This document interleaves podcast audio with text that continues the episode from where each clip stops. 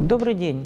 Продолжаем проект «Простыми словами». Я Васькина Марина Георгиевна, доцент кафедры экономической теории экономического факультета.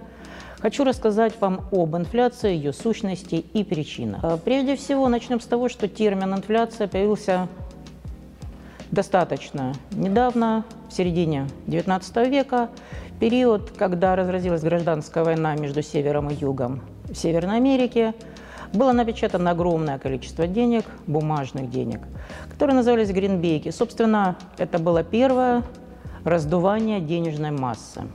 В дальнейшем термин «инфляция» стал активно использоваться в Великобритании, во Франции, но наибольшую популярность термин приобрел в 20 веке. Не зря гениальный экономист Джон Мэрон Кейнс, а, анализируя экономику послевоенной Германии 20-х годов 20 -го века, а, написал замечательные слова, подчеркивающие сложность данного процесса инфляции, его опасность для экономики. Вы видите на слайде, не существует более хитрого, вместе с тем более верного способа свергнуть существующий общественный строй, чем обесценение денег. Видов и типов инфляции э, существует достаточно много, но попробуем поговорить Попробуем вычленить самое главное, самое основное. Итак, виды и типы инфляции. По одному из критериев инфляция делится на инфляцию спроса и инфляцию предложения. Инфляция спроса, то есть увеличение доходов населения приводит к тому, что они увеличивают спрос. Увеличение спроса, в свою очередь, ведет к росту цен, начинает развиваться инфляционный процесс. Обратная сторона этой же самой медали – это инфляция предложения, когда рост издержек вызывает рост цен производителей.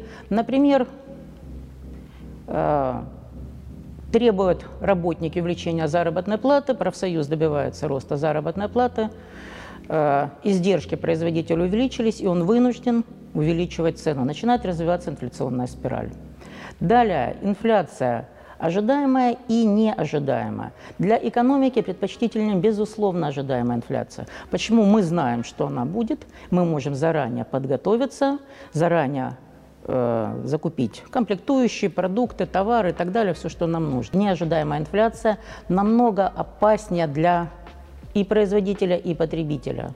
Неожиданность, скачкообразный, спорадический рост цен может изменить все. А, сбалансированная и несбалансированная инфляция. Сбалансированная инфляция, когда рост цен происходит одновременно во всех секторах экономики. И для экономики, в принципе, он не опасен. И не сбалансированная, когда идет перекос в какие-либо отрасли. И очень интересная градация, как открытая и подавленная инфляция.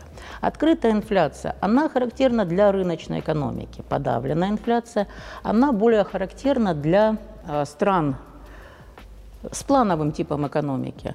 Э, дело в том, что э, для нее, для подавленной инфляции, характер, характерен тотальный государственный контроль над уровнем цен. Цены не соответствуют действительности, это приводит к перекосу, к диспропорциям в экономике, когда отдельных товаров слишком много, отдельных товаров не хватает. И характерной чертой, э, чертой подавленной инфляции является очереди и дефицит, как следствие раздувания теневого рынка. Открытая экономика для открытая инфляция для экономики более выгодна, более успешна. Почему? Дело в том, что э, открытая инфляция, она всего лишь деформирует рынок, в то время как подавленная инфляция его разрушает. Э, по темпам развития инфляции выделяют ползучую любую умеренную, галопирующую и гиперинфляция. Ползучая инфляция, умеренная инфляция – это до 20% в год. Галопирующая до 200 и гиперинфляция 1000%. Классическим примером может служить экономика России начала 90-х годов, когда 91 год характеризовался уровнем инфляции 360%, 92 пик для российской экономики. 2680%, то есть обесценение рубля происходит, э, вы видите, даже не на копейки. И гиперинфляция, вот это вот самая, 2680%. И, соответственно, 93 год инфляция начинает снижаться, потому что правительство начинает заниматься прежде всего антимонопольной политикой. Необходимо сдерживать инфляцию. На следующем слайде вы можете обратить внимание, что выделено еще ряд типов инфляции. Почему? Дело в том, что очень часто употребляется такая, такой термин, как импортируемая инфляция, то есть инфляция, которая ввозится в страну в связи с развитием внешнеэкономических отношений. Есть такой термин, как налоговая инфляция, когда государство устанавливает слишком высокие налоги, а, производство становится невыгодным, а, инвестировать становится невыгодно, поскольку это все приводит к инфляции. И так наряду, наряду с этим существует такое понятие, как инфляция ценовой накидки, когда государство претендует на часть прибыли предпринимателей, в ответ на это они заранее начинают повышать цену, то есть э, вводят так называемую ценовую накидку. И терминологически очень интересно разобраться еще в двух понятиях, как стагфляция и акфляция. Термин стагфляция в экономике появился достаточно недавно. А, уникальное явление, которое было первый раз, случилось в 70-х годах 20 века, стагфляция – это вместе стагнация, то есть падение, остановка производства на фоне инфляции, стагнация плюс инфляция. И совсем новый термин, который появился у нас, это акфляция как особый вид инфляционных процессов. Акфляция – термин был введен в оборот э, в 2007 году в одном из отчетов транснациональной корпорации Goldman Sachs, где они в своих отчетах употребляли этот термин «акфляция», то есть аграрная инфляция. Это представляет собой немотивированный рост цен на продовольственные товары. Э, на самом деле, что мы наблюдаем во многих странах мира на сегодняшний день, включая и российскую экономику. Для того, чтобы анализировать инфляцию, э, необходимо дать ей какую-либо качественную оценку. Для этого используется ряд показателей, характерных для этого явления. Прежде всего, это индекс потребительских цен, все наверняка с ним сталкивались. Иначе его называют индекс роста цен Лас-Пейреса. А индекс роста цен Паше, или иначе его называют, называют дефлятор ВВП, а, и индекс роста цен Фишера. Индекс потребительских цен измеряется стоимость потребительской корзины. Индекс роста цен по дефлятор ВВП, измеряются все продукты, весь конечный продукт, как товары, так и инвестиции. И третий индекс инфляции – это индекс Ирвина Фишера, который э, рассчитывается как усредненный показатель этих двух индексов, то есть корень квадратный из произведения индекса потребительских цен и дефлятора ВВП. На слайде вы можете увидеть сравнительный анализ данных индексов. Они оба обладают своими плюсами и своими минусами, но в российской экономике э, с 1991 года используется индекс потребительских цен, который, в общем-то, э, во всех э, информативных источниках. Причины инфляции достаточно различны. Мы говорили о том, что инфляция что это? Это дисбаланс между спросом и предложением на рынке денег. Это процесс обесценивания денег. Причиной этого, прежде всего, диспропорциональность Э, государственных доходов и расходов, то есть несбалансированность их. А, во-вторых, это инфляционно опасные инвестиции. И прежде всего к инфляционно опасным инвестициям мы можем отнести милитаризацию экономики. Третье – это инфляционное ожидание. Ведь инфляционное ожидание очень серьезно подстегивает инфляцию. Мы ожидая, что в будущем повысятся цены, начинаем приобретать товары и услуги, тем самым ускоряя процесс повышения цены. Это отсутствие свободного рынка и совершенной конкуренции, поскольку э, монополизм, присущий ряду сфер и отраслей, э, позволяет самим ставить цены, диктовать цены, какие выгодны им, а не исходя из э, зависимости спроса и предложения. И импортируемая инфляция, о которой мы говорили с вами выше.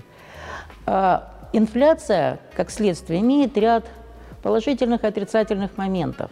То есть, да, социально-экономические последствия инфляции достаточно серьезны для общества. Происходит перераспределение доходов и богатства. Например, э, богаче становятся те, кто берет деньги в долг, беднее становится тем, кто эти деньги дает. Пожалуйста, вариант перераспределения. Во-вторых, э, ускоренная материализация денежных средств люди начинают свои деньги вкладывать в всевозможные товары и услуги, поскольку на завтра эти деньги могут уже ничего не стоить. Падение реального процента, то есть вклады становятся невыгодным. Э, рост социальной напряженности, поскольку происходит обесценивание денег, снижаются реальные доходы населения и так далее. Но Помимо этого, у инфляции есть все-таки ряд и положительных моментов. Прежде всего, э, инфляция умеренная инфляция, безусловно, оказывает некое стимулирующее воздействие на товарооборот, поскольку что? Предполагается рост цен, э, незначительный рост цен будет усиливать покупательную активность населения. Во-вторых, что? А, инфляция проводит такой некий санационный отбор. Более слабые, неконкурентоспособные предприятия уходят с рынка, более сильные, более живучие остаются и продолжают функционировать. Ну и так далее, вы видите далее на слайдах. А, и теперь поговорим немного об инфляции в России. А, на сегодняшний день, на ноябрь 2021 года, у нас беспрецедентно высокий уровень инфляции. Инфляция составила почти 8%, то есть 7,97%. А, этого, этот уровень инфляции характерен был а, для 2016 года. То есть до этого мы держались достаточно э, на плаву. Но мы говорим только об общем уровне цен. А, продовольственные товары, по данным Э, Минэкономразвития у нас возросли более чем на 10%. Повысилась инфляция и э, в непродовольственной сфере. А, но из положительных моментов можно сказать, что сегмент а, регулируемых и туристических услуг у нас сейчас перешел от дефицита, от, извините, от дефляции к росту. На слайде вы можете посмотреть достаточно интересное развитие продовольственной инфляции. В России, вы видите, выше уровень инфляции был только в 2013 и в 2014 годах. И по прогнозам э, Центробанка Минэкономразвития, возможно, что на конец года уровень инфляции достигнет пиковых значений 2014 года.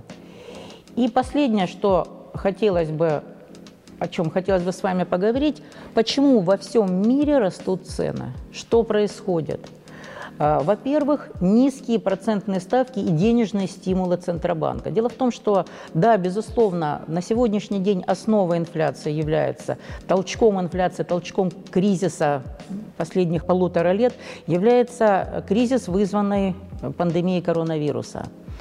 А, Западная Европа, страны Европы, Америки, Россия в тот момент проводили мягкую денежно-кредитную политику, сниженные ключевые ставки – и на сегодняшний день Россия решила перейти все-таки к жесткой регулируемой денежно-кредитной политике, которая проявляется прежде всего в росте ключевой ставки. Если еще год назад, в августе 2020 года, ключевая ставка составляла у нас 4,25%, то смотрите, чуть больше прошла, ставка у нас повысилась, повысилась до 7,5%, что делает деньги более дорогими, и они аккумулируются в Центробанке. Во-вторых, это дисбаланс спроса и предложения. Этот дисбаланс происходит во, во многих отраслях. Ну, пример, знаете, наиболее яркий пример я вам могу привести.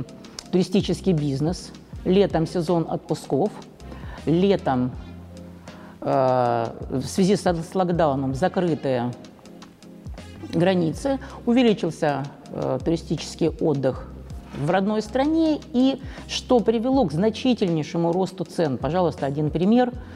В Крыму цены возросли с 2019 года на сегодняшний день на 87%. И последняя причина роста цен во всем мире, рост мировых продовольственных цен и издержек. Например, рост цен производителей в России только за последний год возрос на почти 28%. И второй пример, который я хотела бы вам привести, по данным ООН, в мае мировой индекс продовольственных цен достиг своего максимума с 2011 года. Он достиг практически 40%. Спасибо за внимание. С вами был проект «Простыми словами». До новых встреч!